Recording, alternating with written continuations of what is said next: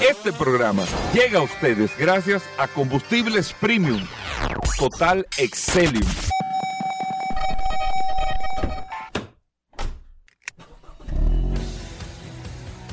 Bienvenidos al programa número uno de movilidad en la República Dominicana. Vehículos en la radio.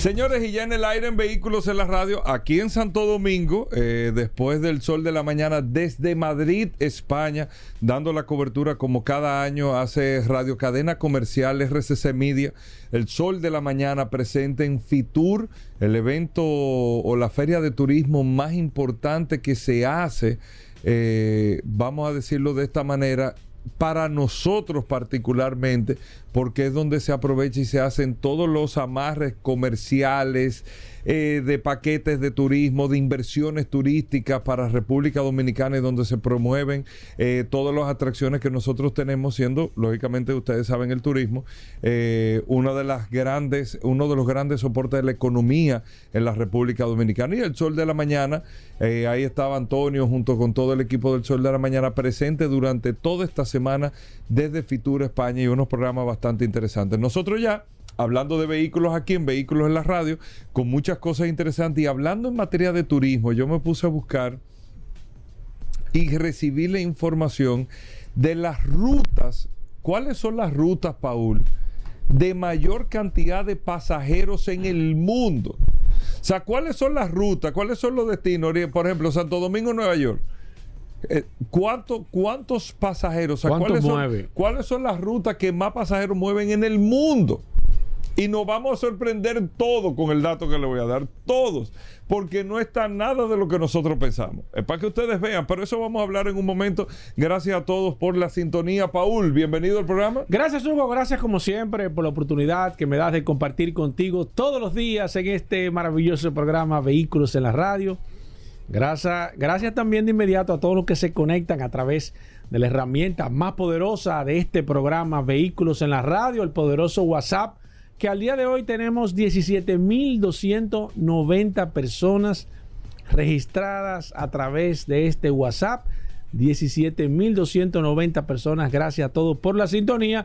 Hoy es un lunes sumamente interesante, inicio de esta semana, lleno de noticias, informaciones, novedades. La verdad que el programa de hoy, Hugo está bastante interesante. También recordar, Hugo que pueden ver este programa todos los días a las 7 de la noche hay una retransmisión vía televisión a través del canal Ruta 66. Ahí usted lo puede ver en vivo. Y si no quiere seguir, si no pudo escuchar el programa a través de Spotify, se queda grabado todo el programa. Así que si usted por cualquier razón no pudo escuchar un segmento, una parte, una noticia, puede buscar ahí. Somos el programa más escuchado de vehículos a través de esta maravillosa herramienta, el Spotify, verás. Así mismo, ustedes nos pueden seguir ahí. Recuerden, Ruta 66, Canal 66. Ahí nos pone las 7 todos los días. Dame ver los muchachos. Ahí. nos puede buscar. Entonces, Paul, uno de los... Eh, usted tiene que medir todo. Y estas son las rutas de mayor cantidad de pasajeros. Las rutas más ocupadas en el año 2023 entero. ¿Cuáles son las rutas que más pasajeros mueven en el mundo? Repito, una ruta es, usted dirá, ¿tú sabes cuántos vuelos hay Santo Domingo, Nueva York aquí? Seis. ¿Eh? Seis, ¿eh?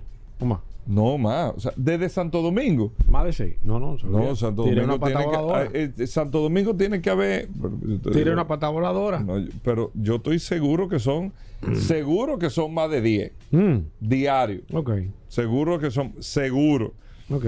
Vamos a poner Santo Domingo, espérate, eh, para decírselo claro a los amigos, pero seguro que son más de... A Nueva York, a, cualquiera de los aeropuertos, ¿verdad? No, que solamente aterriza en el John F. Kennedy. No, y, United aterriza en Newark.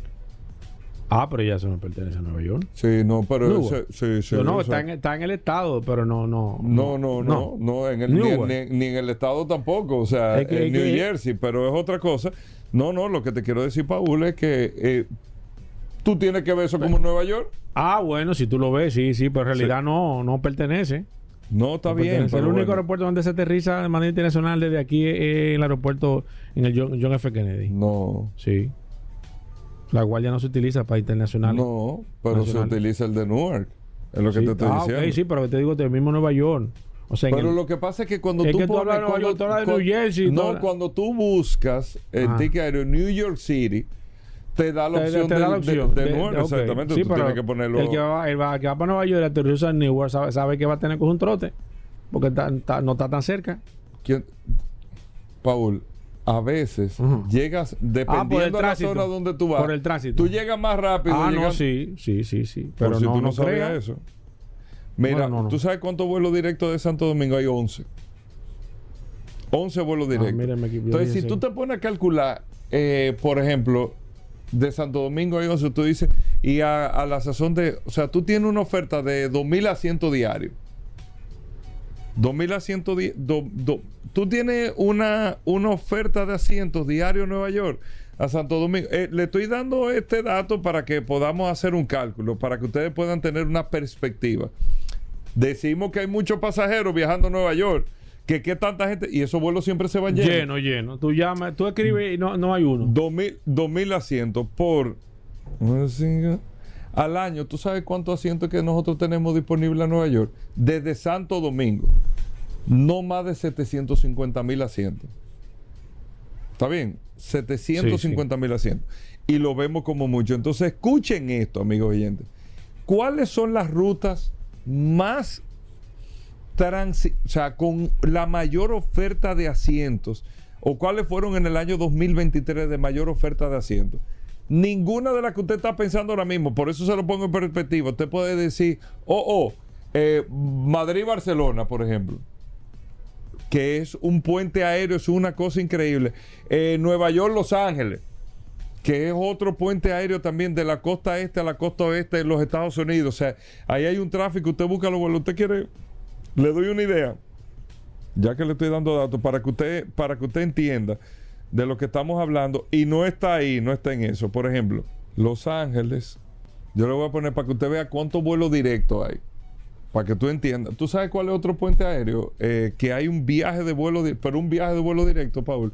Eh, Nueva York-Londres, Ah, sí, sí, sí. que es una, una ruta Sí, sí, sí. Esa, esa, esa debe ser una de las rutas más concurridas. Mira, Nueva York, Los Ángeles, para que ustedes tengan una idea, 38 vuelos diarios directos. 38 vuelos directos. Yach. Mal contado, porque tienen que haber más, ¿eh? Pero te estoy dando 38 vuelos directos. ¿Tú quieres que te diga eh, Nueva York, eh, Londres? Para que ustedes vean todos los vuelos directos que hay. Le estoy dando un, un- un parámetro que no es lo que usted, o sea, que nosotros creemos que aquí es que está el mundo y todo. Nada que ver con, con lo que nosotros creemos. O sea, ese Nueva York, Los Ángeles, te- ha- hazme un cálculo, Paula, Paula, ahí, por favor. Que tiene, ya te iba a decir. Dale. Eh, hazme un cálculo. Sí, sí. 38 vuelos directos. Nueva York, Los Ángeles. Ajá, 38. 38. Ponle un promedio de asientos de. Ponle un promedio de 200 asientos por vuelo. 38 por 200. 7600. Por 365. 2 millones 274 Esa es la oferta de asientos que tiene diario. Nueva York, Londres. Nueva York, Los Ángeles, 38 vuelos Ajá. directos. Nueva York, Londres, ¿tú ¿sabes cuánto tiene? 35. Y es un, y es un transatlántico Sí. internacional. Lo que te quiero decir, la cantidad de vuelos que usted dice, mierda, tanto vuelo, pero no. Miren cuáles son las rutas No son esas. y la oferta de asientos. ¿Eh? ¿No son esas?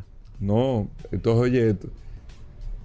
La ruta de mayor cantidad de flujo aéreo en el mundo en el año 2023 fue una ruta, eh, amigos oyentes, desde Seúl a Jeju.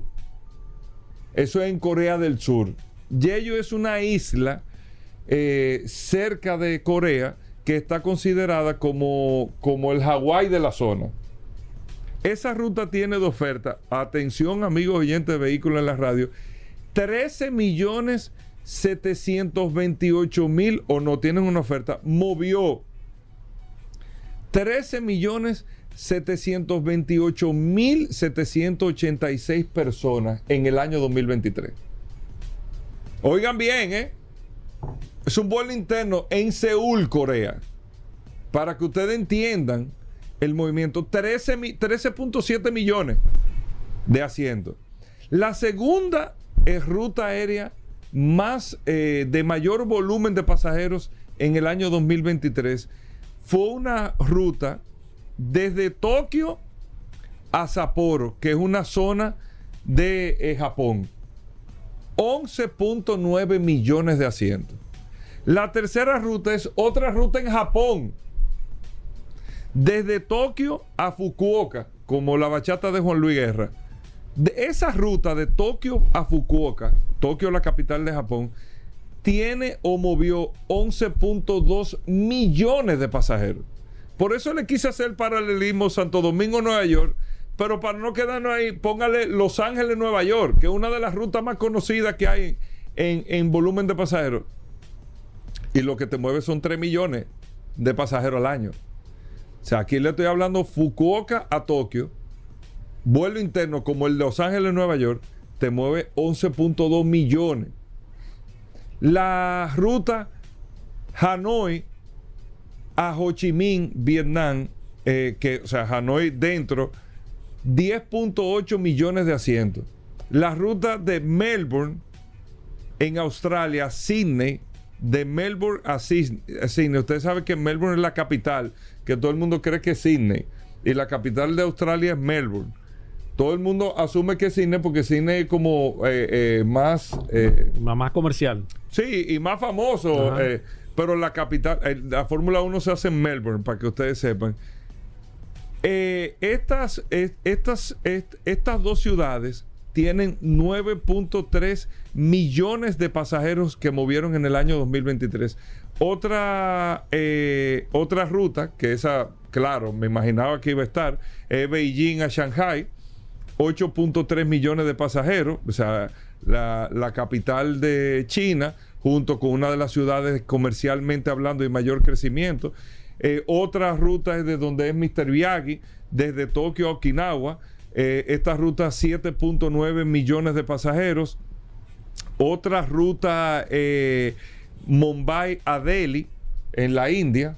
O sea, desde Mumbai a Delhi en la India, es un vuelo interno también 7.2 millones de pasajeros.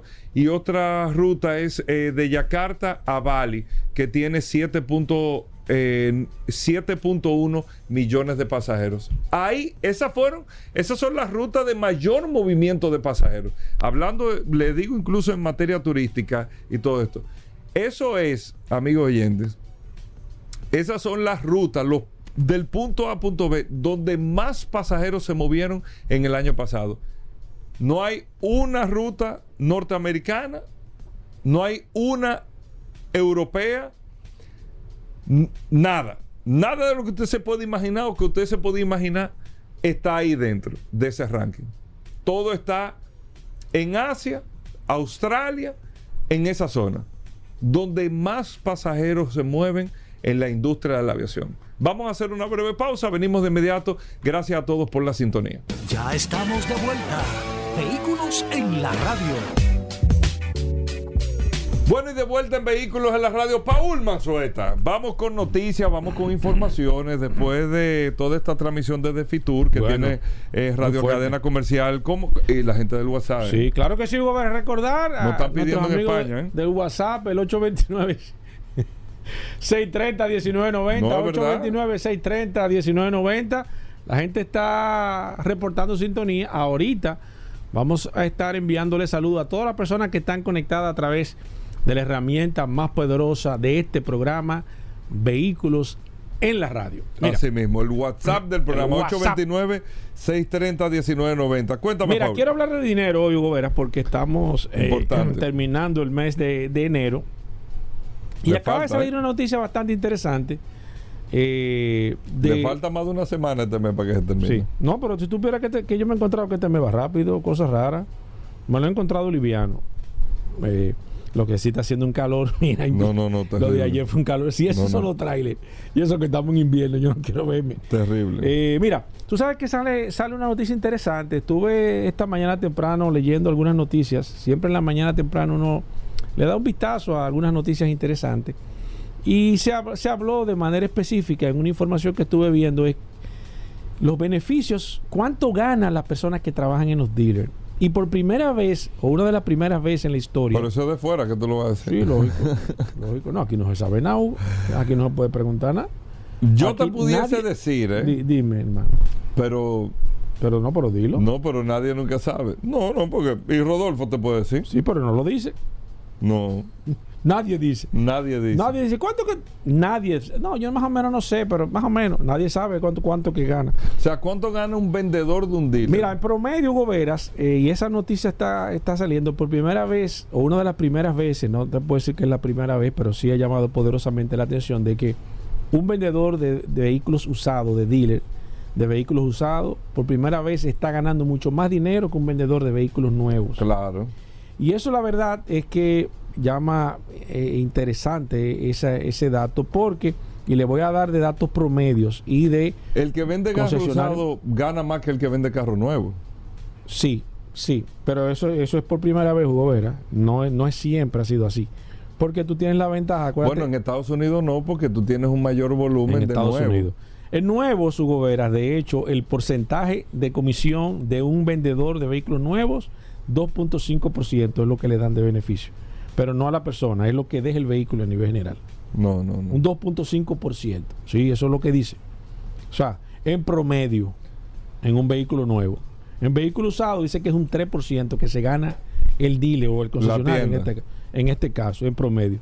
Pero detalla un muy bien. 2.5. Sí, detalla muy bien. No quiero leer la información porque la verdad es que, es que da muchas informaciones interesantes. Por ejemplo, ¿cuál es el beneficio que te da eh, en este caso? Oh, pero, No, es que todo eh, eso se calcula. por, eh. por, por, por, por tipo de vehículo. Por ejemplo, en vehículos de lujo te da un 3% también de comisión. En vehículos deportivos, 1.1% de comisión. Sí. Digo, mira, eh, te- no es que no, no quiero No, no. decirte te lo creo pa- pa- No, y porque es- te estaba poniendo en duda, sino que debe de ser más o menos así, porque en Estados Unidos tú lo que apuestas al volumen. Sí, te- O sea, un- un- una tienda ya, o sea, te vende fácilmente en un mes 500 carros. claro. Voy a leer un poco. Digo, para- una tienda, una Dice gran aquí, la tienda. tasa promedio de, como- de comisión promedio de un automóvil es de un 2.5%, es de nuevo, es de un 2.5%, mientras que la tasa de comisión promedio de un vehículo usado es de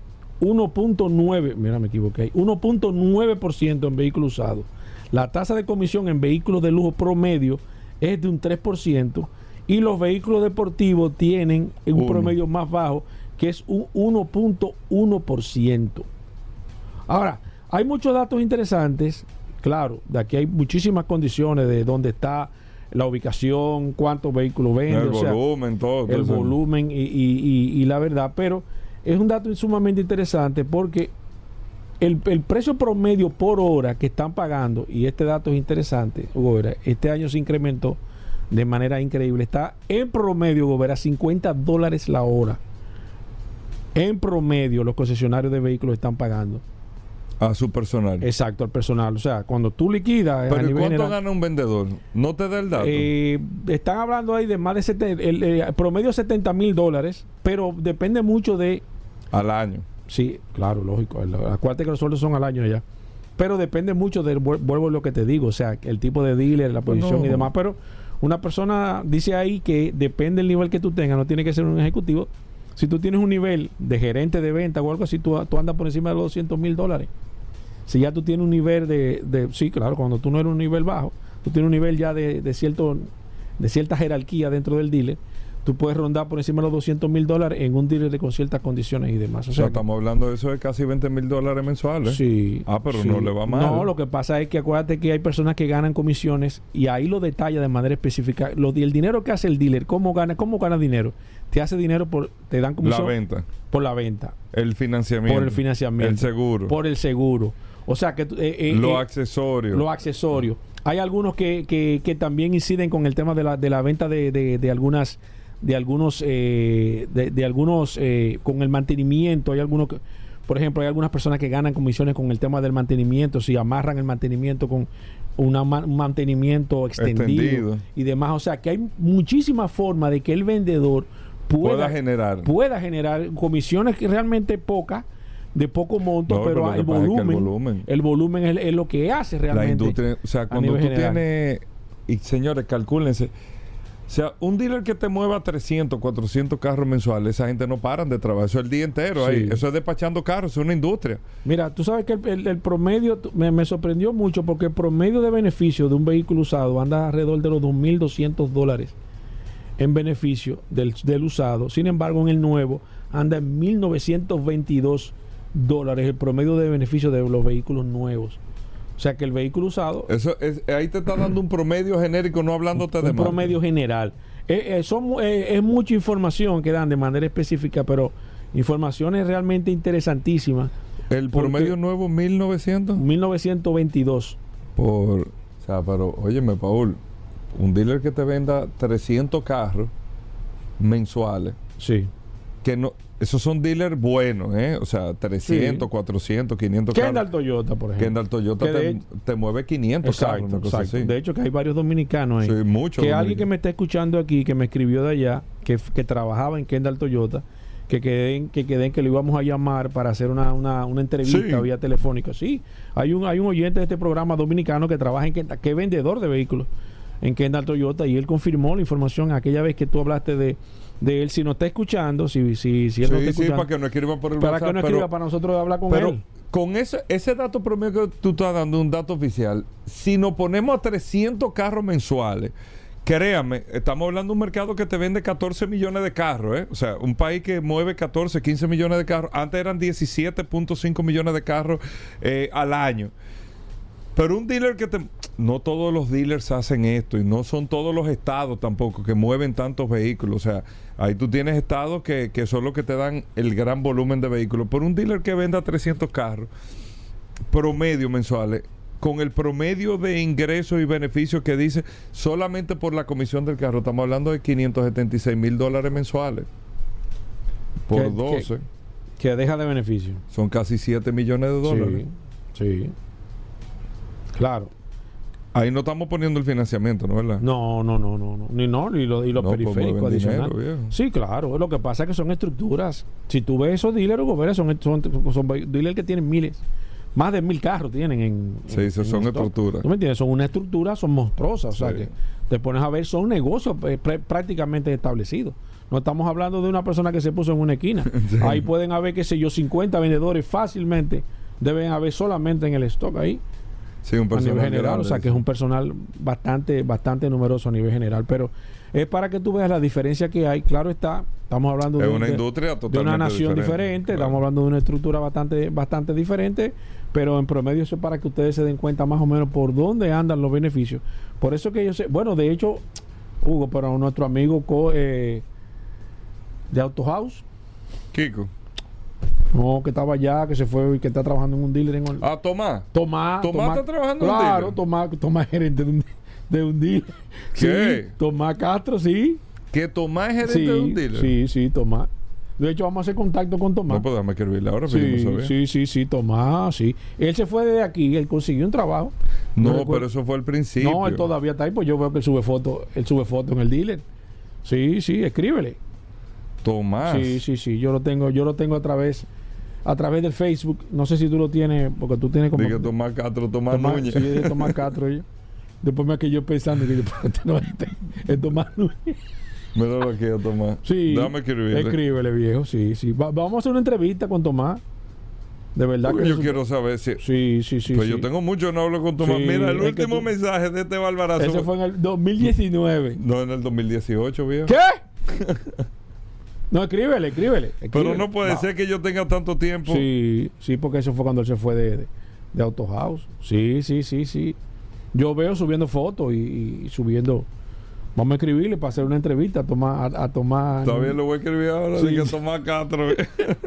Un saludo para Tomás Castro.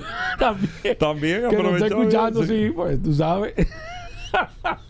Mira, Ay. muy buen, muy buen sí, dato, sí, Pablo. sí, sí, sí. dato. Vamos a hablar, vamos a hablar porque es interesante. Y Tomás que ha tenido la oportunidad de, de hacer el crossover, de trabajar en un dealer de manera De aquí. de aquí sumamente importante, que era Auto House, No, no, el el que, sabe. el que más carro mueve. el que más carro mueve y de irse a Estados Unidos también y ver esa El diferencia. que más, el- el- la tienda de vehículos, pues no le puedo decir dealer No, porque. Lilian me mata y Kiko me entra, Sí, me entra sí, también, sí. porque ellos no son dealers. no, no, no. Y, y Autohouse lo ha demostrado.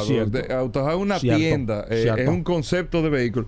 Autohouse Bueno, son los que más mueven Autohouse carros más- aquí. vende más de mil vehículos anuales. Pero claro. No, no, yo no, espérate, yo no te estoy diciendo nada, yo te estoy preguntando. Pero ven acá. Y aquí hay concesionarios que no venden mil vehículos, Hugo. no, claro, ven acá. Aquí hay concesionarios que no, no, no, venden. pero depende, depende, espérate. no, no, aquí hay concesionarios que no venden mil vehículos. Aquí hay marcas que no venden. Autohouse vendió el año pasado, seguro. Autohouse fácilmente se metió por encima de los 2.000 carros. No, no, Sí, 2.000. Sí, te estoy diciendo. Pero ese dato podemos confirmarlo fácilmente. No, yo te aquí, Kiko lo dice. No, pero Kiko lo dice. Porque él no tiene. Pero, Pero yo. vamos- no, pero te lo estoy diciendo Vamos a así. invitar a Kiko también. ¿Por qué Sí, tú no a tenemos, que, Kiko a te- tenemos que invitarlo, pero eh, Autohouse debió de mover seguro No, más, de 2.000 ca- más de No, 2.000 no, carros, seguro. se-. Óyeme, 2.000, no. Seguro. La 2.000. tienda que más vende carros. Sí, aquí. pero 2000 aquí. Aquí hay marcas que no venden mil vehículos. Sí, pero te- seguro, se- ¿Pero te estoy diciendo, ¿eh? te ¿Pero estoy diciendo. Yo creo que AutoHouse le puede dar clase a mucha gente aquí. No, no, te estoy diciendo, más de 2.000 carros seguro vendiendo. Seguro. 2000. 2.000 carros Hugo, seguro. Hugo, tú estás acá, espérate, vamos a calcular eso. No, pero tú lo calculas, son Espérate. ciento y pico de carros, eh, son 200 carros mensuales, eso no es nada. 2000 dividido entre 12. Eso no es nada. Son 166 carros. Eso no es nada. Más de 2.000 seguro. Es más, escuchando ese promedio, Son 100 más de 2.500 no, seguro. No, no, 166, no, mensuales, dividido entre 30. O sea, en Autohouse se vende más de 5 carros todos los días. Pero no, claro, Hugo, no. mucho más de... Más de 5 carros todos los días. Sí. Oye, te lo estoy diciendo yo. Más de 2.000 seguro, para no hablar un dato exacto. Más de 2.000 carros seguro. Hugo, fuerte, vende 5 Te carros estoy todos los diciendo, días. viejo. Vamos a preguntarle a Rodolfo ahorita para que ¿Quién? tú veas. Ay, Hugo, no, porque Rodolfo, vamos, vamos, invita a Kiko Cabrera. No, no, no. invita no. a Kiko para que hablemos con los jefes. Di que, di que Rodolfo. No, Invita- no, no. invita a Señores, Kiko. vamos a hacer una pausa. No, venimos de no. inmediato. Ya estamos de vuelta. Vehículos en la radio. Bien, mis amigos, y vamos a ver quiénes están conectados en estos cinco minutos que tenemos del WhatsApp, el 829-630-1990, la herramienta más poderosa de este programa, Vehículos en la Radio. Así que vamos a ver de manera inmediata. Tengo aquí a Jos- José Rafael Abreu, Alan Gutiérrez, que nos escribió hace un momento. Se está agregando ahora mismo eh, mi amigo Almonte. Te voy a agregar en un momento, terminal 92. Tengo a Junior Colomé, Pedro Manuel Nolasco, Alipio Núñez, Joel Castillo, Bigman Valdés, José Enrique Escoto, Ome Castro, Luis Lorenzo, Eduardo Connors. Tengo a Joan Cruz, déjame ver, Eduardo Amparo. Henry Jiménez, Remy Susaña, Moisés Santos, Lidio Reyes, Delvi Ventura, Gabriel Veloz, Julio César. Envíame tu otro, tu apellido, Julio César, para agregarte aquí que tengo varios Julio César. Tengo a Fernando Eligio, eh, Osvaldo Maldonado, Janford, eh, tengo a Gelpi Abreu, David Blanco, José Julián, no, José Juliao, Wellington, ay Dios mío, esto sí Wellington Sena, Braulio también, que puso yo, envíame tu apellido Braulio, Ismael Núñez, eh, Rubén Severino, Pedro Galvez, Franklin García que me está escribiendo, Reinaldo Sánchez, Domingo Ventura, Julio Reyes, Julio Martes Reyes, Melquis eh, Mateo, Jesús Ortiz, Prado Luis o Luis Prado, Marino Abad, eh, Pedro José Cons- Constante, tengo a Fernando Eligio, Francisco Abreu, Ramón Mercedes, el Terminal 64 que me pone buenos días, envíame tu nombre y apellido. Tengo a Andrés Montero, Alexis Mercedes, Francisco Guzmán, Eddie Peña, Manuel Rodríguez, Rafael Rodríguez, Carlos Castellanos, Evel Castillo, Genoel Pascual, Roberto Montaño, Vidal de la Cruz, Robinson Hernández, Junior de la Rosa, Milagros Ventura, Edilio Manuel, Franklin Zapata, Pablo Méndez, Martín Hernández, Joan Medina, Francisco de Rosario. Oye, me increíble este WhatsApp. 829-630-1990, Juan Andrés, Joselo, envíame tu, tu apellido Joselo, Raymond Pichardo, Renner, no, Oscar Soriano, Elvis Rodríguez, Pedro Morillo, Juan Santana, eh, Sonia, Sonia Martínez, Altagracia Tomasina, Miguel Guzmán, Julio Castro, Diego Castellano, Sixto López, Ángel Canela, eh, Manuel Rodríguez, Carlos Fernández, Jorge Peralta, María Luna, Dani Marte, Francisco Mercedes, Limber Novoa, Gertrudis Pérez, Santo Ferreira, Carlos Díaz, Marcos Martínez. Este es Marco A. Martínez. María Frías Reyes, Wilman Espinosa, eh, Robinson, envíame tu apellido también, que solamente te tengo como Robinson aquí. 829-630-1990. Eh, Mire, señores, brevemente un comentario antes de seguir eh, con las menciones aquí a través del WhatsApp. Ayer nos escribió una persona y hay que poner mucha atención. Por eso es que usted debe de escuchar este programa Vehículo en la radio. Y nosotros no le decimos, escúchelo simplemente con el interés de que, eh, con el tema comercial. No solamente con eso, sino que es importante que usted eh, aprenda de este sector, que se defienda. Nosotros vamos a hablar en breve sobre el tema de lubricante. Ya Pablo está aquí. Pero el tema del segmento de lubricante, ¿por qué viene? Es como una forma de poder empoderarlo a usted, de que usted pueda sacarle una larga vida a su motor, de que usted utilice el aceite necesario, de que no sea el mecánico que le diga que eso es 10W40 porque el vehículo está ya tiene más de 100 mil millas, eso no lo dice ningún manual. Entonces, todos los segmentos que tiene este programa es con la idea de empoderarlo a usted, de que usted aprenda, de que ya le sea mucho más complicado a una persona decirle una mentira y que en caso de que alguien le diga algo, usted tiene el WhatsApp a mano de que usted no lo pueda preguntar. ¿Por qué hago este preámbulo, señores? Ayer nos llamó una persona con una Jeep Cherokee diciendo que el seguro le, le estaba asegurando el vehículo en 1.900.000 pesos. Félix Correa lo ha hablado en muchísimas ocasiones. Parece que esa persona no había escuchado el programa o no lo ha escuchado en el momento, por eso es que nosotros recomendamos siempre escuchar este programa.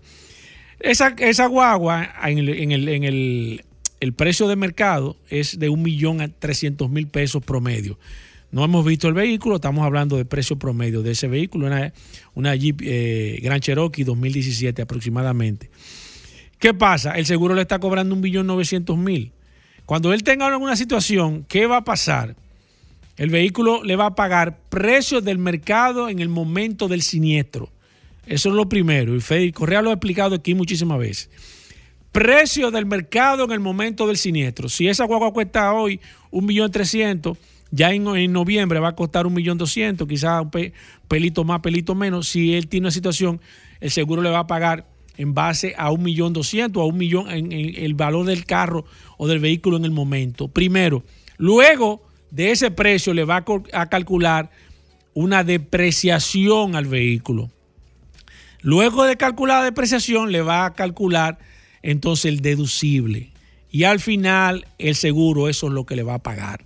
Si usted aseguró la, la, jipeta por un precio mayor, lamentablemente lo que usted está haciendo es perdiendo su dinero. Usted tiene siempre que escuchar este programa Vehículo en la Radio Usted debe de asegurar el vehículo por el precio justo en el momento, en el instante que usted lo está haciendo, porque no importa que el seguro se lo pueda asegurar en 5 millones de pesos. Si usted le reclama el seguro, el seguro lo que va a hacer es que le va a devolver la prima no consumida, pero no va a asumir esa responsabilidad. Así que pongan atención Escuchen este programa Vehículo en la Radio porque así hay muchísimas cosas y Félix Correa lo ha dicho en muchísimas ocasiones, deben de sincerar los precios ahora que comenzó este año, el seguro debe de hacer un reajuste, una depreciación, si no se lo hace, exíjaselo, ponga el valor real porque aunque usted lo asegure, por el precio que usted lo asegure al momento del siniestro, le va a pagar el valor real del mercado. Sigo con el WhatsApp ahorita, 829-630-1990. Queda una hora completita de programa. Mira, viene Vero,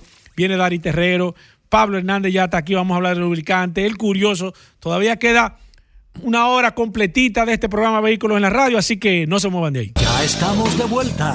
Vehículos en la Radio.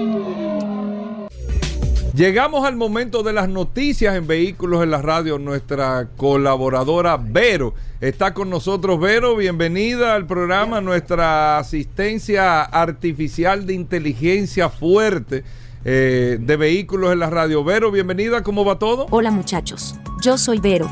Y ahora vas a escuchar las últimas de las últimas noticias de este apasionante mundo de los vehículos. Hoy, en las noticias. Tesla arrasa en ventas. El Model Y es el vehículo más vendido en Europa en 2023. ¿Por qué? La avería más común en los vehículos eléctricos, y no es la que estás pensando. El prototipo de IndyCar autónomo volverá a Goodwood este año. Fernando Alonso, sin contrato para seguir en F1 y rozando los 43 años, avisa. El momento de la retirada aún no ha llegado. Tesla no quiere vehículos viejos como el Model S, la marca ofrece a los clientes una solución fuera de lugar para obligarlos a cambiar. Con esas noticias, arrancamos. En las internacionales, Tesla arrasa en ventas, el Model Y es el vehículo más vendido en Europa en 2023. ¿Por qué? La predicción de Elon Musk se ha cumplido.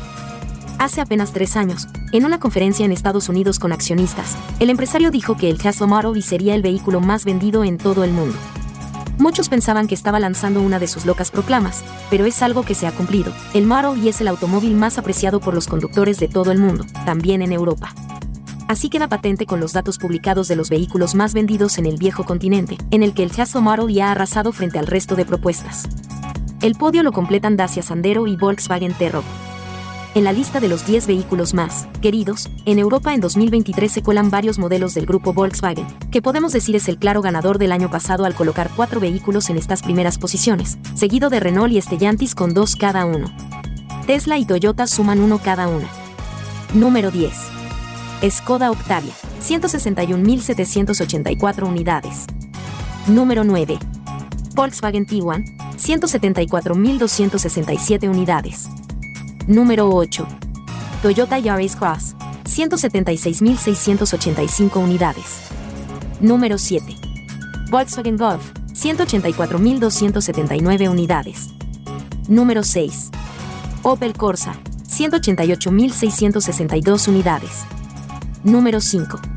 Peugeot 208, 194.376 unidades. Número 4. Renault Clio, 202.942 unidades. Número 3.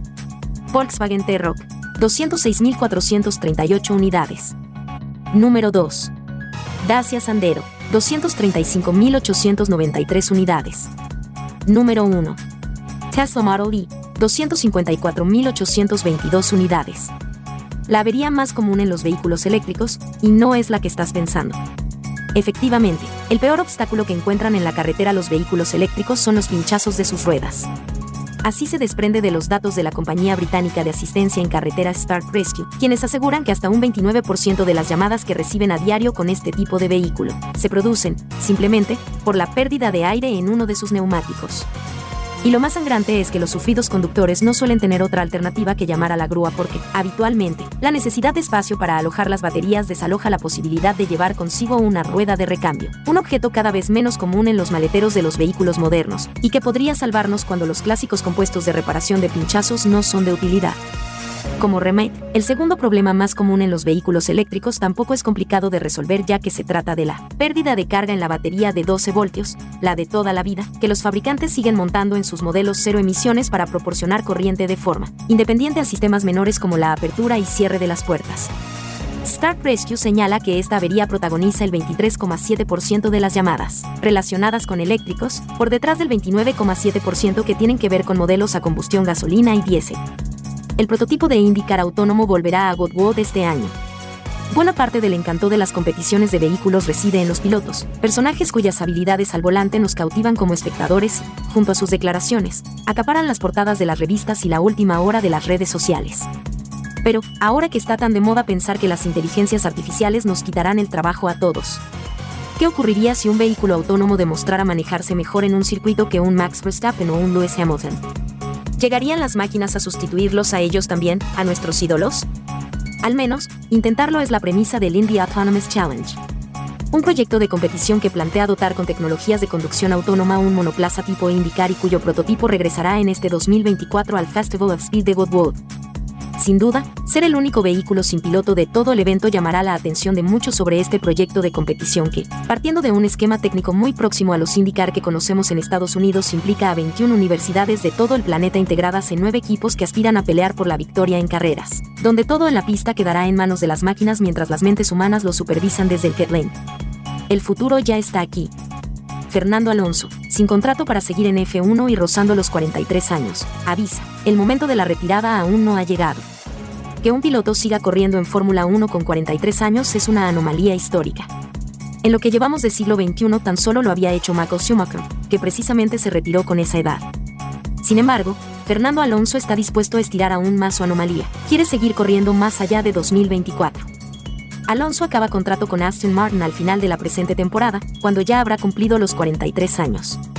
Sin embargo, no parece que vaya a ser el fin de su carrera en la Fórmula 1. Al contrario, ha lanzado un mensaje muy contundente y además es optimista con lo que pueda ocurrir en el 2024. Desde Aston Martin ya se dijo hace unos meses que estarían encantados en renovar a Fernando Alonso, por lo que no debería tener problemas en continuar en la Fórmula 1. Sin embargo, en un año de tanto movimiento, quizá quiere esperar a ver qué puertas se abren. Recordemos que Sergio Pérez acaba contrato en Red Bull, igual que los dos pilotos de Ferrari. Tesla no quiere vehículos viejos como el Model S. La marca ofrece a los clientes una solución fuera de lugar para obligarlos a cambiar. Tesla sabe que son varios miles de unidades del Model S las que ya no tienen garantía en la batería. Los ocho años han pasado y muchos clientes, que están plenamente contentos con su rendimiento y estado y no consideran cambiarlos ni tampoco comprar un Model 3 para seguir en Tesla, prefieren sustituir la batería y así seguir sumando kilómetros.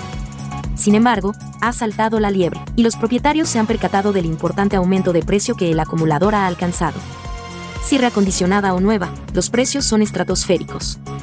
Los de Tesla Motors Club aconsejan descartar la primera opción que, aunque cuesta 14.500 dólares, apuntan que la gran mayoría se trata de baterías viejas con más de una década que siguen funcionando pero que el rendimiento de carga en los supercargadores deja mucho que desear, por lo que solo queda comprar una nueva.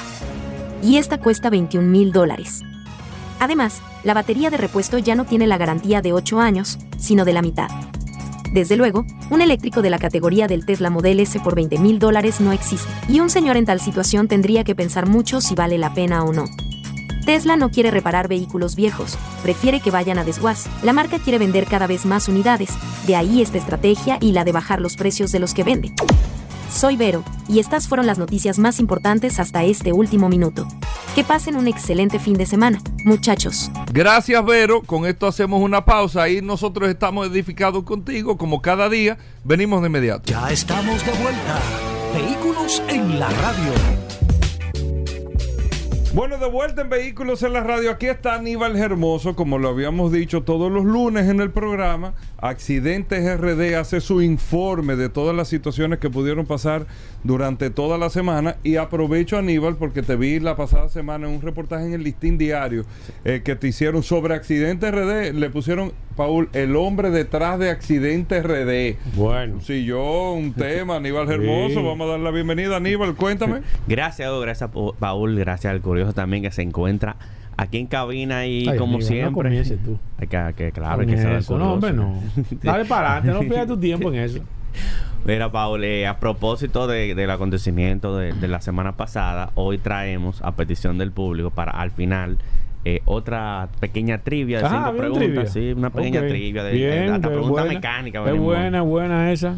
Pero antes, antes, mira, siempre hablamos de los vehículos incendiados, de, de la cantidad de vehículos. Esta semana pasada no fue la excepción, pero ocurrió un hecho muy lamentable que de hecho fue el acontecimiento que marcó eh, más- el más relevante de la semana pasada y fue un accidente en la circunvalación sur eh, de, de Santiago, próximo a Nivaje, donde varios vehículos se vieron involucrados y hubieron personas fallecidas eh, producto del incendio del vehículo. Y por esa razón queremos hoy, más que informar lo que pasó la semana pasada, hablar sobre qué puede incendiar un vehículo posterior a un accidente, esas causas de, de incendio de un vehículo cuando ocurre un accidente. Y aquí tenemos cinco.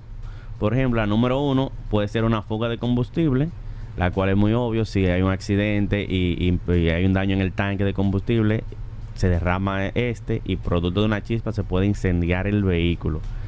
Digamos que sería de las más comunes. La número dos, un cortocircuito eléctrico, que es daño al sistema, al sistema eléctrico del vehículo, que puede provocar cortocircuito, generando chispas que pueden encender los fluidos inflamables. Aquí tenemos que mencionar el tema de las luces, que siempre lo mencionamos. Mucha gente le cambia las luces originales al vehículo por luces LED. No está mal, pero tiene que tener cuidado dónde hace ese trabajo. Muchos trabajos mal hechos hacen que se produzca un cortocircuito, lo que ocasiona que el vehículo se incendie, aunque no sea producto de un accidente, hasta parado ha ocurrido. El número 3, calor extremo, es que la fricción generada durante el accidente puede causar suficiente calor para encender materiales inflamables como fluidos del motor o componentes plásticos. La batería dañada puede también ocasionar que se incendie el vehículo. A veces también los polos en mal estado, el capó hace contacto con los polos y eso también provoca un incendio. Y por último, componente mecánico. Algunas partes mecánicas pueden generar chispas debido a la fricción o el contacto de la superficie durante un accidente. Así que toma en cuenta todo esto, pero lo más importante y, y que se quedó entre los cinco top porque hace algo muy, muy de República Dominicana es el tema de la conversión del sistema de, de combustible. O sea, si usted tiene un vehículo de gasolina y lo convierte a GLP, este cambio, al igual que lo que mencionamos ahorita del sistema eléctrico, tiene que tener cuidado porque si hace una mala instalación de un sistema de gas, puede tener consecuencias negativas. Así que Funestas. Así es, tampoco es malo que cambie el sistema de gasolina a gas, pero tenga cuidado dónde lo hace y cómo lo hace. Paul, mira, Cuéntame, ¿qué hay? mira, la semana pasada hicimos una pequeña encuesta así random, Sí. porque recibimos mucha, mucha queja y mucha, mucho comentario que la gente dice que los conductores de cierta marca de vehículos son los peores. Sí, son los que peor manejan. son los que peor manejan. O los más imprudentes. Lo ma- Exacto, esa es la palabra, son los más imprudentes. Entonces se nos ocurrió una hacer una pequeña encuesta en la plataforma sobre si es cierto que el tipo de vehículo, marca y modelo tiene que ver con la forma de conducir. Es decir, si los conductores imprudentes tienden a manejar cierto vehículo específico. Y al final le dijimos a la persona que comentaran esas marcas, pero nos vamos a limitar a que 4.750 respuestas en esa encuesta Ok. el 66% dice que sí tiene que ver el tipo El de vehi- 66% dice que sí. el Oye, interesante. 66% dice que sí tiene que ver el tipo de vehículo que manejas con tu forma de manejar y el 34% dice que no. Obviamente no tengo que decir las, la- los modelos específicos, ustedes saben que Todo mencionaron el, el- el famoso Sonata, el. Kia, pero hubo un vehículo en específico que me llamó la atención, Eh, que el- es el Daihatsu el Daihatsu El Mira. el Mira, sí. Ajá. Sí, muchas personas comentaron Lo que eso. pasa es que lo están utilizando mucho para, para hacer Uber. Paul, yo te voy a decir algo. Entonces quizá eso... Yo he coincido con eso. ¿Eh? Yo coincido con eso. Ajá. Me ha tocado ver, Maneja mal. No sé qué es lo que está pasando, Paul, pero lo que manejan ese tipo de... claro, obviamente todo tiene su sección, no estamos diciendo que son todos. Sí, Pero me ha tocado mayoría. ver conductores en ese tipo de vehículos, marca y modelo, que manejan de una forma El muy Mira. temeraria. Sí, el Daihatsu Mira, ese Que, pequeñito. que ese carro lo utilizan eh, eh, pa- Sí. pa- para trabajar. Así que vamos a quitarle un poco de mala fama a lo que Oye, tienen ese eh, vehículo y vamos Hay que a... poner atención a ese. Sí, vamos a conducir de una forma ¿Qué más otro prudente. vehículo te llamó poderosamente la atención, Aníbal? Así que tú, dentro de la encuesta, que tú puedas decir, o que, que- o que, o que sa- sí, o que sacó un- algunos votos, quizás no la Sí, mayoría. la gente mencionó mucho el, la, el Civic y la CRB. Civic CRB también. Sí, la gente decía que el conductor de ese tipo de vehículos ¿Cómo? últimamente han sido muy imprudentes. Oye, pero me sorprende eso Sí, también. Parece interesante estudio, eso. Un estudio sociológico a ver, sí, qué, a ver qué, qué a está ver qué es lo pasando. que está pasando con esos vehículos. Oye, ¿ves? pero interesante, ¿verdad? Eso. Sí. Mira, sorprende mucho. Entonces, Paul, mi querido. Paul, luego de, de hacer esta encuesta, que ya vámonos, vámonos con, con la trivia. ¿Va con trivia hoy también? Voy con trivia hoy, pero en la noche, a las Sí. 7 de la noche, tenemos un caso especial que la comunidad no había pedido ¿Hay mucho. video? Venimos con un video de la autopista de San Isidro. Tú sabes que recientemente se reconstruyó la misma? no, la de San Isidro, que es desde la charla hasta la base de San Isidro. Ah, ok, ok. Se reconstruyó, está muy bonita, pero los residentes tienen algunas ¿Está quejas. reconstruida esa carretera? Sí, la reconstruyeron. Ah, está está muy chula. bonita, sí, pero lo... Tenía unos cuantos hoyos acá. Sí, tenía unos cuantos Ah, hoyos, eh, no tenía eh, carriles expresos, o sea, se llamaba, se llama autopista, pero de autopista no tenía nada. Exacto. Ahora sí, si nos vamos a la definición de autopista, que, que no debería tener tantos accesos, ahora sí se podría llamar así. Pero lo, lo curioso, Paul, es que aún así los residentes se quejaban mucho por el tránsito, a pesar de estar reconstruida. Habían cierta queja, entonces decidimos ir Pero del tránsito. sí, del tránsito, de la, de la congestión, de los giros. Ah, ok. La gente se quejó y entonces decidimos ir, pasar por allá y chequear. Era un tema también con los semáforos, con la fase. Y pudimos constatar que sí hay ciertos problemas. Entonces lo que hicimos fue mencionar los problemas y las posibles soluciones.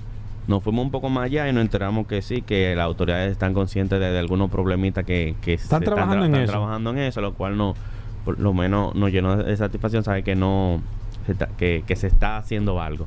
Pero esta noche, a las 7 de la noche, hablamos de la autopista de San Isidro, problemas y soluciones a las 7 de la noche. Ey, pero bien, a las 7. A las 7. Me gustó.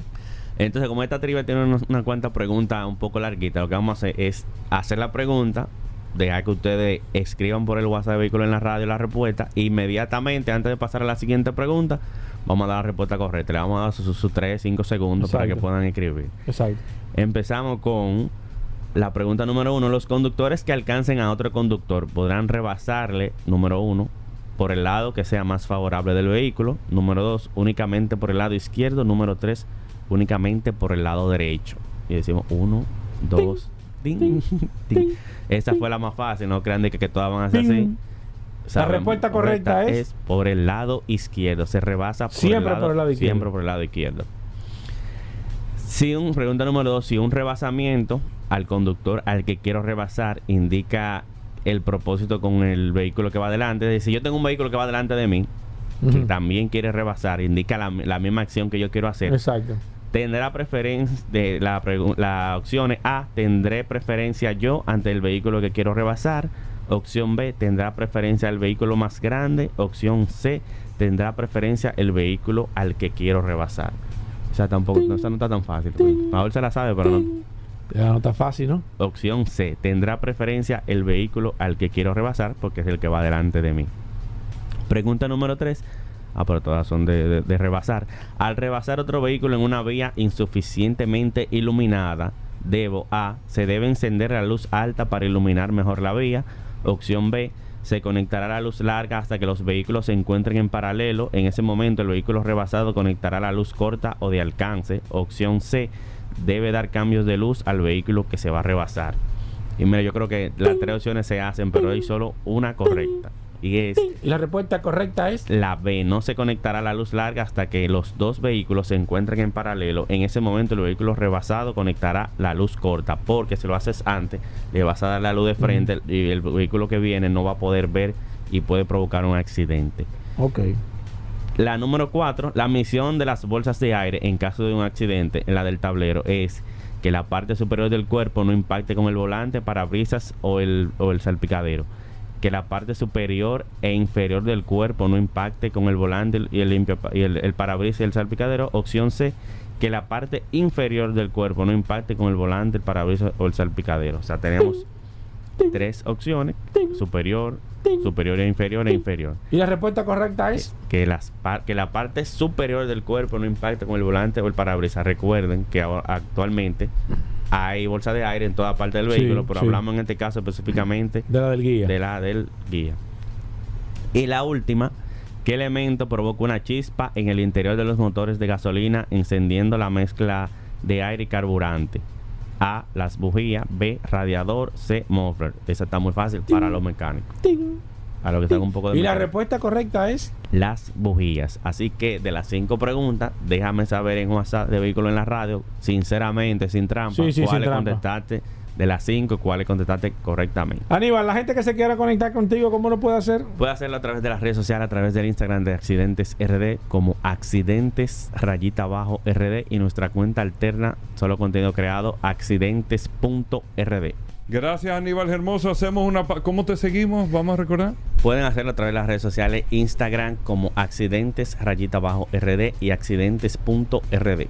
Ahí está. Gracias, Aníbal Hermoso. Hacemos una pausa, venimos de inmediato. Ya estamos de vuelta. Vehículos en la radio. Comunícate 809-540-1065. 1-833-610-1065 desde los Estados Unidos. Sol 106.5, la más interactiva. Bien, mis amigos, y seguimos en su programa Vehículos en la Radio. Gracias a todos por la sintonía. Eh, no enviaron eso, eso está, yo creo que tiene que estar allá. Bueno, pues, procúralo ya, Alejandro. Tengan el WhatsApp a mano, 829-630-1990, eso se grabó. 829-630-1990. También las líneas telefónicas ya están disponibles. El 809-540-1065. Hoy es lunes, lunes de lubricantes. Aquí está el que más sabe, el que más sabe de lubricantes, Pablo Hernández. Gracias a Petronas. Pablo, bienvenido. ¿Cómo va todo? ¿Cómo va Petronas, Pablo? Gracias, Paul. Gracias, Hugo. Ahí eh, él salió un momentico ahora de la cabina. Eh, de verdad, todo muy bien. Estamos em, con muchas expectativas, con los nuevos cambios, las nuevas motorizaciones que van a estar entrando. en nuestro país eh, en los próximos días. Pablo, ¿qué pasa antes de que tú, eh, eh, brevemente, antes de que tú dé que tú dé eh, eh, la bienvenida de manera oficial? ¿Qué pasa cuando, cuando un concesionario cambia la viscosidad de un vehículo? En, en casos de manera particulares que han sucedido en varios, en varios, varios oyentes que han llamado que el concesionario le cambia la viscosidad a lo que dice el vehículo a nivel general. Mira, eh, realmente nosotros no podemos intervenir en esa decisión final con relación a, a qué opción o cuáles son las condiciones por la cual un concesionario, representante y, y guardián de la garantía de los vehículos toma una decisión. Hay algunos motores, algunas motorizaciones y algunos eh, eh, em, equipos en general que vienen con una tabla por temperatura y por región. Sí. En esta tabla le permite al concesionario o al dueño del vehículo tomar la opción más adecuada según la región o en los parámetros. Siempre y cuando usted cumpla con este parámetro que está establecido por región y por temperatura de trabajo del lugar donde se encuentre o donde se, venda esa unidad, entonces usted todavía está dentro de los rangos establecidos por el fabricante. El concesionario como representante de la marca en el país es el guardián de la garantía. Exacto. Cualquier condición, cualquier acción que tome está basado en los parámetros establecidos en conjunto con el fabricante para el modelo específico, para la acción específica. Sí, usted tiene que simplemente descansar en que el concesionario le va a usted a honrar en caso de que se le presente cualquier condición dentro de los parámetros de la garantía. Perfecto. Es lo que entendemos. Prosigue en lo que tú estabas, lo que tú nos estabas diciendo, hermano. Sí, esto es siempre respondiendo a nuestros eh, eh, oyentes que tienen algunas preguntas. Miren, hay algo muy importante que nosotros debemos de tener bastante claro. Una de ellas es, ¿por qué nosotros decimos que los lubricantes en la actualidad nos pueden permitir un ahorro de combustible? Muchas veces creemos que es una condición externa al, al- o es algo interno del motor o no, es simplemente con la, eh, la utilización adecuada del lubricante correspondiente para su vehículo. ¿Por qué? La el 100% de la energía útil de un motor se, se se hace la siguiente distribución. 25% de esa energía que genera el motor para poder desplazarse, para poder trasladarse de un punto cero a hacia otro punto, el 25% es lo que se, verdaderamente se utiliza para que el motor pueda eh, trasladarse, Exacto. para que el vehículo pueda trasladarse. El otro 75% va en las siguientes características. Uno, 40% en la eliminación de los gases que se generan internamente dentro de la combustión. El 30% de lo que se utiliza la energía del motor es para refrigerar. Dentro de ese 30% está también la parte de la lubricación. El lubricante también, aparte de reducir la fricción, también ayuda a la refrigeración. El otro 5% se va en las pérdidas por fricción. La fricción no es más que el roce, la resistencia que tienen los metales a moverse. Esa resistencia se va reduciendo a medida que usted tenga un lubricante que resista la temperatura. Si yo reduzco la fricción, este 5% yo lo puedo utilizar o reutilizar o incrementar en el 25%. Para que todos entendamos, en la Fórmula 1, en la Fórmula 1, el motor de Fórmula 1 utiliza el 50% de la, energía, de la energía efectiva. ¿Por qué? Porque tiene un lubricante r- altísima calidad, al- de alta resistencia y de reducción de temperatura y de fricción. Tienen re- refriger- refriger- refrigerantes bastante efectivos y esto ayuda a que ese en vez de ser un 30 pueda llegar de entre un 45 a un 50%.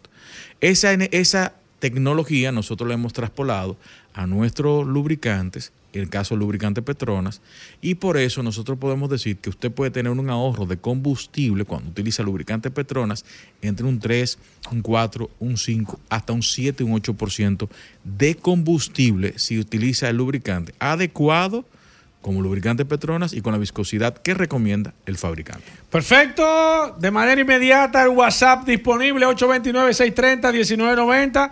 Preguntas de lubricantes. ¿Usted tiene eh, alguna inquietud sobre la viscosidad de su lubricante?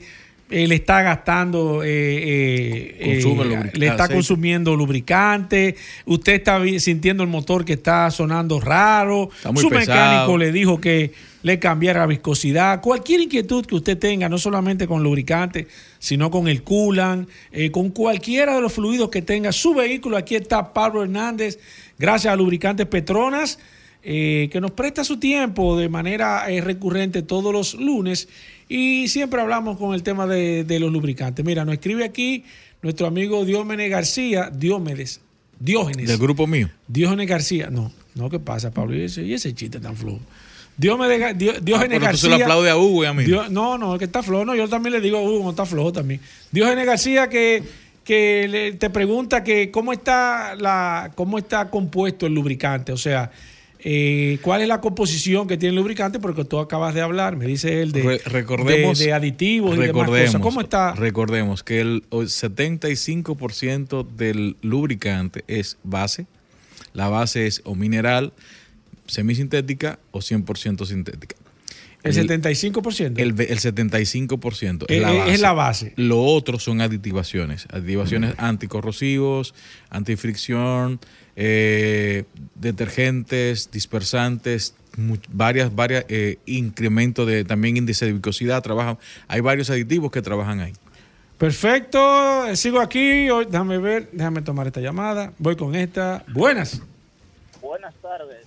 Para preguntarle, una camioneta Mitsubishi L200 de gasoil. Sí. Eh, siempre le he, le he utiliz- he utilizado en ella el lubricante 15W40. porque ¿De qué año? sé- 2005. Ok.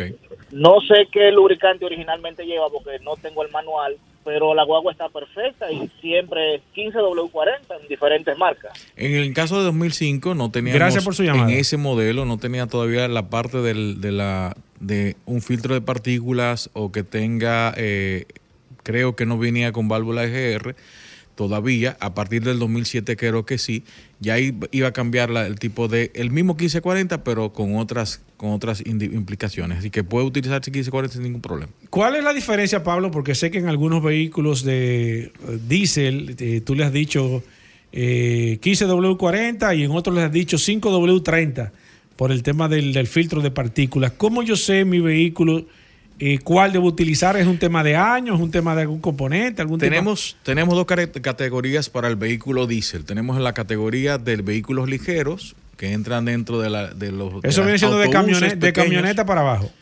Eh, entra tam- entra O los lo- camioncitos.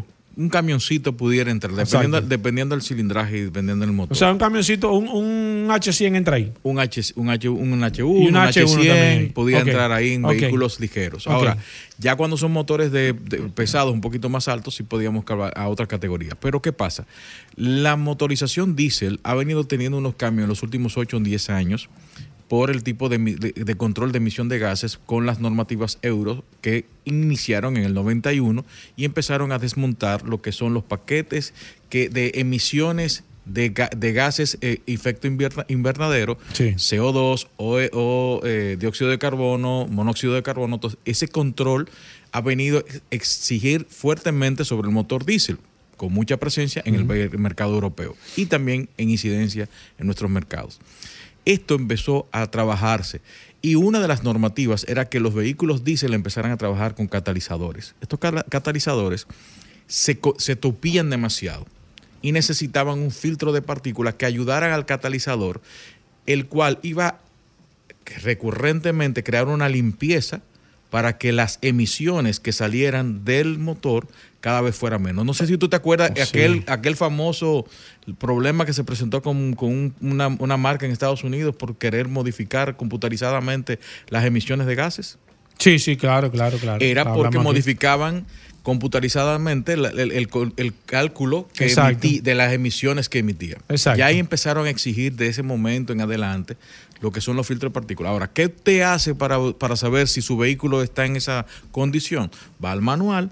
Si el manual le pide que sea 5W30 y que cumpla API C3, C3 o C2, está hablando de que el lubricante que necesita que sea para diésel y que tenga normativas así para identificar si tiene filtro de partículas, si es eh, de generación de Euro 4 o Euro 5, que es la que estamos más o menos trabajando en, esta, en algunos modelos modernos. Incluso han llegado Euro 6, que no deberían estar en nuestro mercado, pero están, lo están trayendo. Tenemos que tener cierto cuidado con eso para establecer cuál de estos lubricantes pudiera estar trabajando. Hay incluso la normativa ASEA, que es la, la normativa europea, Sí. trabaja con A5B5. ¿Qué pasa cuando si yo le echo un 15W40 a un vehículo que utilice 5W30, en este caso con filtro sin filtro por desconocimiento? ¿Qué, qué, qué puede pasar, Pablo? O a un vehículo que lleve 15W40 le echo 5W30. Eh, va a empezar a generarse una tupición en el catalizador. Va a ser un problema, no le va a dañar el motor, eh, va a ser un tema. puede dañar el motor. Puede, puede ¿Qué afectar. pasa? Va a, a- a contipar el, el catalizador de tal Lo va a manera tupir. exactamente que no pueda expulsar los gases. Y eso va a generar alta temperatura, fallo, Exacto. consumo de, de combustible, o de, en este caso del diésel, y va a empezar a, a fallar el motor. El motor no va a poder avanzar, cada vez se va a poner. Incluso ha habido personas que lo que hace es que le quitan el catalizador. Un error. Hay personas que han modificado el, el sistema de Euro 4 para volverlo a Euro 3, para que entendamos, quitamos los catalizadores, la computadora y todo ese tipo de cosas que son elementos que no deben de ser. de Voy hacerse. con el WhatsApp. Tengo aquí a Joanny Medina que dice: Hola, me gustaría saber si para la Ford Límite 2016 puedo usar cuál lubricante sintético. 5W30 API SN, SP, cualquiera de estos dos puede funcionar sin ningún problema. Perfecto, voy, sigo aquí, 829-630-1990. Hoy es lunes de lubricantes, gracias a Petronas. También las líneas están disponibles si se quiere comunicar vía telefónica al 809-540-165. Pedro Acosta dice, ¿a los cuántos kilómetros, Pablo, se le cambia el aceite de la transmisión CBT a un Toyota Beats 2014? Mira, la- la- el aceite CBT no está trabajado para ser, para ser cambiado. Ahora, ¿qué pasa? Hay una característica que es el, el mercado nuestro que trabajamos en condiciones severas. En este caso, condiciones severas pudiera ser un mantenimiento cada 35 mil y un reemplazo a los 60 mil. Voy con esta, buenas. Buenas tardes. Adelante, maestro. Sí, buenas. Mira, No estamos hablando, no, están hablando de aceite, pero quiero hacer una pregunta de al agua coolant. Exacto, dele, dele. Sí, mire, el, el carro de gas me recomiendan que use agua coolant. ¿Por qué? Ah, no, que, Que o sea, que le a- agua recomienda. Coolan. que- no, espérese. el Que, que le recomienda que le eche culan. Sí, sí, exacto. Coolan, sí. exacto. Que él quiere. Perfecto. ¿Por qué le recomiendan a su vehículo de GLP echarle coolan? Acá a Pablo? todos los vehículos se les recomienda el echarle el coolant o lo que es el refrigerante y la gran mayoría es que tengan la concentración 50-50, 50 en glicol y 50 agua destilada o desmineralizada. ¿Qué color necesita en su vehículo, Pablo? Si es un vehículo de GLP y es importado coreano, puede estar trabajando con el coolant verde. Verde. Sigo aquí, Marcos Ciprián. No, eh, ah, escúchame. Marcos Chián. Dice aquí, ¿qué cula necesito, Pablo Hernández, eh, para mi Sonata Y20? ¿El rojo o el verde? ¿O qué otro color? Hay mucho, hay que tener cuidado porque ahora vienen los culan que parecen un, un arco iris de muchísimos colores Lo diferentes, Pablo. ¿Cómo Pero más o sé? menos va atendiendo la misma, la, la misma, la misma tendencia, o verde o azul, y rojo o rosado o un poquito de mamey. Pablo, ¿dónde consigo lubricantes Petronas? Recuérdese que el lubricante Petronas es representado por Magna Motos en República Dominicana. Usted puede cambiar o comprar su lubricante en los siguientes lugares: TDC La Monumental, Lubri Plaza, Autopista Kilómetro 3 y medio, Autopista Duarte, SP Automotriz en la Avenida Independencia, Talleres Power Car, ahí en el Cacique, nuestro amigo Jesús Burgos, Serviteca frente a la OIM, el Lester Team, Lester Auto Parts, Euclide Morillo, Indy Plaza, Zona Oriental, Centro Precision 4x4, Carretera San Isidro, Eco Auto, Centro Automotriz en la María Montes número 16, Comer- Comercial de Peña en la Avenida Rómulo Betancourt, Ta- eh, Torres Autoservicios en la Avenida San Isidro también, Criptotay en Sánchez Isabelita, en La Romana nuestros amigos del Centro de Gomas Trinidad, en Santiago y en La Vega, Centro de Gomas Bello, y en La Vega también Centro Automotriz Polanco, en Higüey nuestros amigos de Lubricento Rochelle, en Bávaro nuestros amigos de Montilla en Bávaro, en, ahí en Santiago también Lubricran, Euromaster en Gurabo, ahí sa- saliendo en la salida de Santiago, en Moca, en GHS y en la línea Santiago Rodríguez Autoservicio Enríquez. Ahí usted puede cambiar y comprar lubricantes Petronas. Gracias, Pablo. Eh, ahora sí. Gracias, Pablo. Vamos a hacer una pausa. No se muevan de ahí. Ya estamos de vuelta. Vehículos en la radio. Bueno, de vuelta en Vehículos en la Radio. Gracias a todos por la sintonía. Este mes de enero ha sido un mes extraordinario, cargado de historia, cargado de nuevas informaciones, cargado de, Ay, Hugo, no comience con eso. de la sabiduría. Hoy lunes con de la sabiduría de la industria automotriz. Hoy lunes gracias a ese- Magna Oriental, gracias a Magna salseo. Hyundai, BMW y Mini. La oferta hasta el 2020. Veo que hay gente que está copiando ya. ¿eh? Parece un pisero. La oferta que, la oferta que tiene Magna Gascue y Tanta Oriental. salsa que tú le echas a esto. Óyeme, de comprar una Hyundai Venue ahora y tú empiezas a Esa sí pagar en enero del año sí que viene. Bienvenido, Rodolfo Hernández. Saludando como siempre a todos los redes de escucha de Vehículos en la Radio, gracias a sus goberas, José en los controles, Paul Manzueta, aquí Accidente RD, presenciando el mejor segmento de este programa, como siempre. Recordarle a todos que Mano Oriental tiene su casa en la avenida San Vicente de Paul, esquina Doctor Octavio Mejía Ricard, con nuestros teléfonos 809-591-1555, nuestro WhatsApp 809-224-2002. Señores, en la zona oriental, no dé más vueltas. Ven aquí a Mano Oriental, busque su Hyundai BMW Mini, asesórese de mano de expertos quienes le van a enseñar este vehículo desde la A hasta la Z. Solicite tu test drive y te puede llevar la Hyundai Venue 2024 con esta gran oportunidad financiera de llevártela hoy con un 20% de inicial, la emisión de la póliza de seguro full y el resto es un financiamiento con el VHD que vas a empezar a pagar, escuchen bien, en enero del 2025. Asimismo, en enero del 2025 vas a empezar a pagar este financiamiento que puedes inclusive ir abonando y hasta saldar el mismo antes de empezar a pagar sin ningún tipo de penalidad. Recibimos tu vehículo usado, si tiene deuda en el banco la saldamos y con la diferencia aplicamos el inicial. Por ejemplo, yo voy a estar recibiendo hoy con Dios mediante una Hyundai Venue 2020 que tiene una deuda en el banco. Vamos a saldar el banco, vamos a aplicar el inicial. Una- Se va una a misma llevar- Venue dom- una pero 2020. Se va a llevar la Venue nueva hoy, La 2024. esta semana, 2024, y va a empezar a pagar la misma cuota que está pagando por la usada en enero del 2025. ¿Cómo? Para que lo sepa. Y no tiene que desembolsar cuál. No tiene, bueno, no, nada, pues se salda la deuda. Porque ¿Quién la salda la deuda? No, yo la saldo la deuda. Nosotros saldamos la deuda por ella. La diferencia que le va a quedar 320 mil y pico de pesos lo vamos a aplicar al inicial de la Hyundai nueva, Venue nueva. Y en enero del 2025, ella, sigue con su préstamo, sigue con su préstamo. pero con una guagua nueva. Una guagua nueva y con una tasa de un 12.94%. Mira, está bien. Fija eso. por cuatro años de ¿Y la ahora. cuota cuánta le salía? ¿Tú te acuerdas? 20 mil y pico de pesos. O sea, ella va a dejar de pagar en febrero 20 mil, en marzo 20 mil. Ya esos 20 mil que ella tenía en presupuesto lo usa para otra cosa. que inclusive puede reunir a, Nadie lo ahorra, nadie bueno, lo puede ahorrar lo usa para otra y abonarlo al préstamo en enero. Y Bueno, tú ahorras 10 y- Claro. y, 10 lo tiene para una Puede, mayor puede. capacidad de gasto. Llámenos Ah, bueno. 809-224-2002.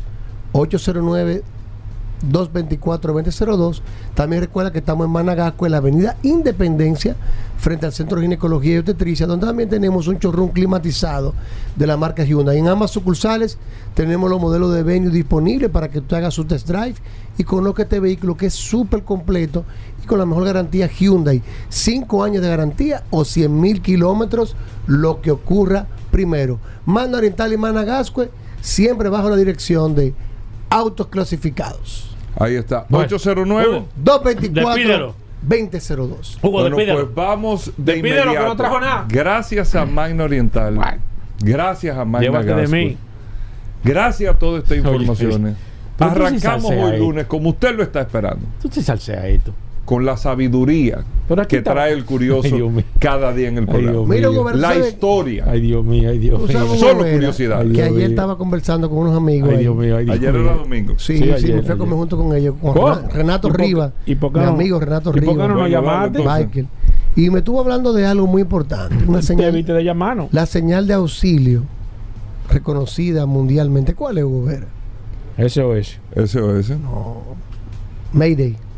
Ese es para los Oye, aviones. oye, oye. Solo Por aviones. eso que está el curioso. Oye, Eso oye, los aviones. ¿Sabes por qué está el curioso aquí, Aníbal? Porque el los curioso, aviones. lo que le da clase aquí a esta gente. Eso para los aviones, viejo. Eso, eso es Te aéreo. voy a hablar ahora de la historia. Mayday es aéreo. Yo creo que tú deberías dejar de hablar, porque va a quedar muy mal, ¿eh? Mayday es aéreo. Mayday, Mayday, Mayday. ¿De dónde viene? ¿Cómo se originó y por qué? Eso es aéreo. ¿Por qué? Déjame llamar a Corrado. Día de mayo. ¿Por qué? ¿Qué significa? ¿De dónde sale? No es eso. Pues resulta, Goberas, vamos a empezar a hablar de historia, que la señal que se utilizaba antes era el SOS, que era en clave Morse 3, guio- 3 puntos, 3 guiones, 3 puntos. ¿Por qué se usaba el Hugo, SOS? verifica Tres bien guiones, tres puntos, tres 3 guiones. guiones, 3 puntos, 3 Verifica. puntos, Ta, ta, 3 ta, ta. puntos, 3 Ahí era guiones, que tú estabas mandando un En SOS. clave Morse, Verifica esa eso era información, Hugo.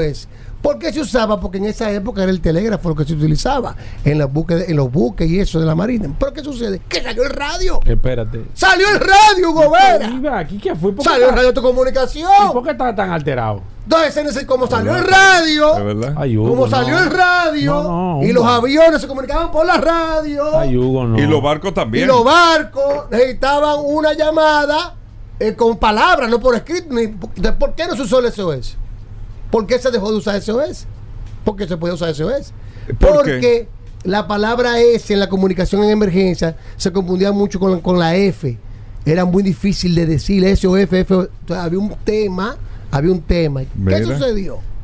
Que en el Ey. 1923, después de la Primera Guerra Mundial, Tú todo le dices que se sí. le encarga No, está interesante. se le encarga a un operador de radio londinense, Frederick Stanley Mockford, en buscar una palabra que se pudiera utilizar en conjunto en todos los idiomas. ¿Qué sucede? Que el tráfico aéreo en ese momento era entre Londres ma- mayormente y el aeropuerto de París Le Bouquet.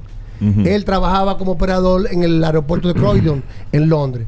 Y él se, se comunicaba mucho con la mayoría, eran ingleses y franceses. ¿Qué, pa- qué pasa? Que cuando los franceses tenían una emergencia, utilizaban la palabra Mayday, que significa Mayday, que significa ayúdame, que se escribe M-Aider.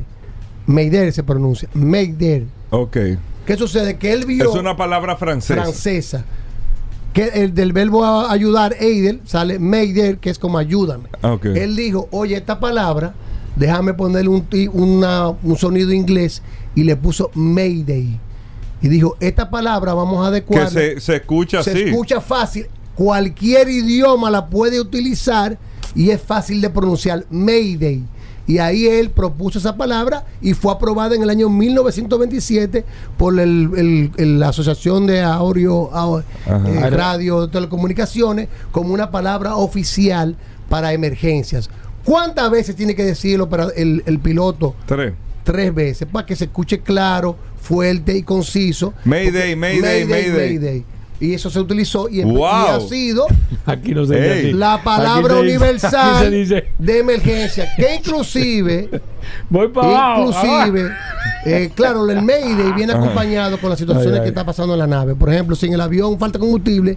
No, no, Mayday, Mayday, Mayday. Tengo un problema del tren delantero. Claro. Pero esa palabra está prohibida inclusive utilizar en casos que no hay una emergencia de vida con peligro de vida. Sucede mucho que en países como la radiofrecuencia no es, no es rastreable, la gente lo utiliza, se gastan miles de dólares en que se envían embarcaciones a rescatar y hay multas de hasta 10 años de prisión y 250 Si mil se dólares. malemplea la se palabra. malemplea la palabra.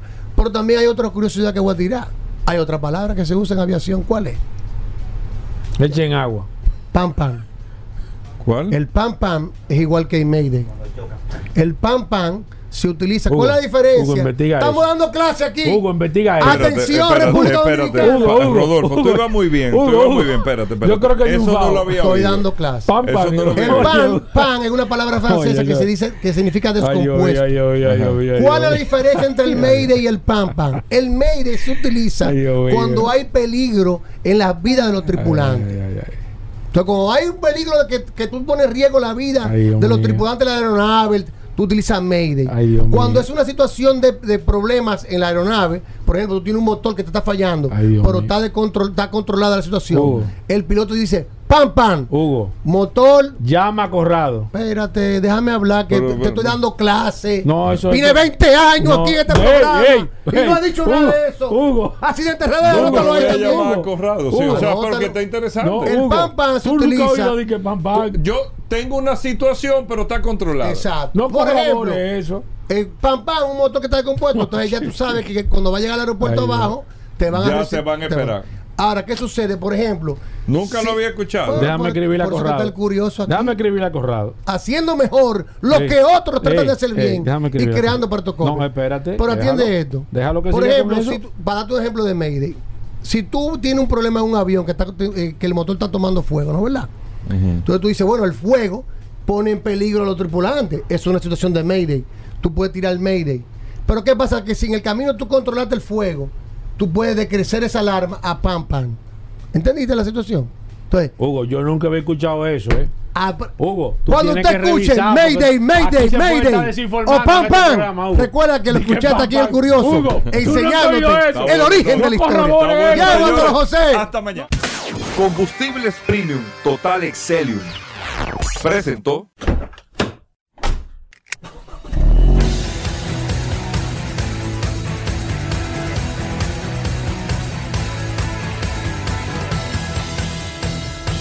Vehículos en la radio.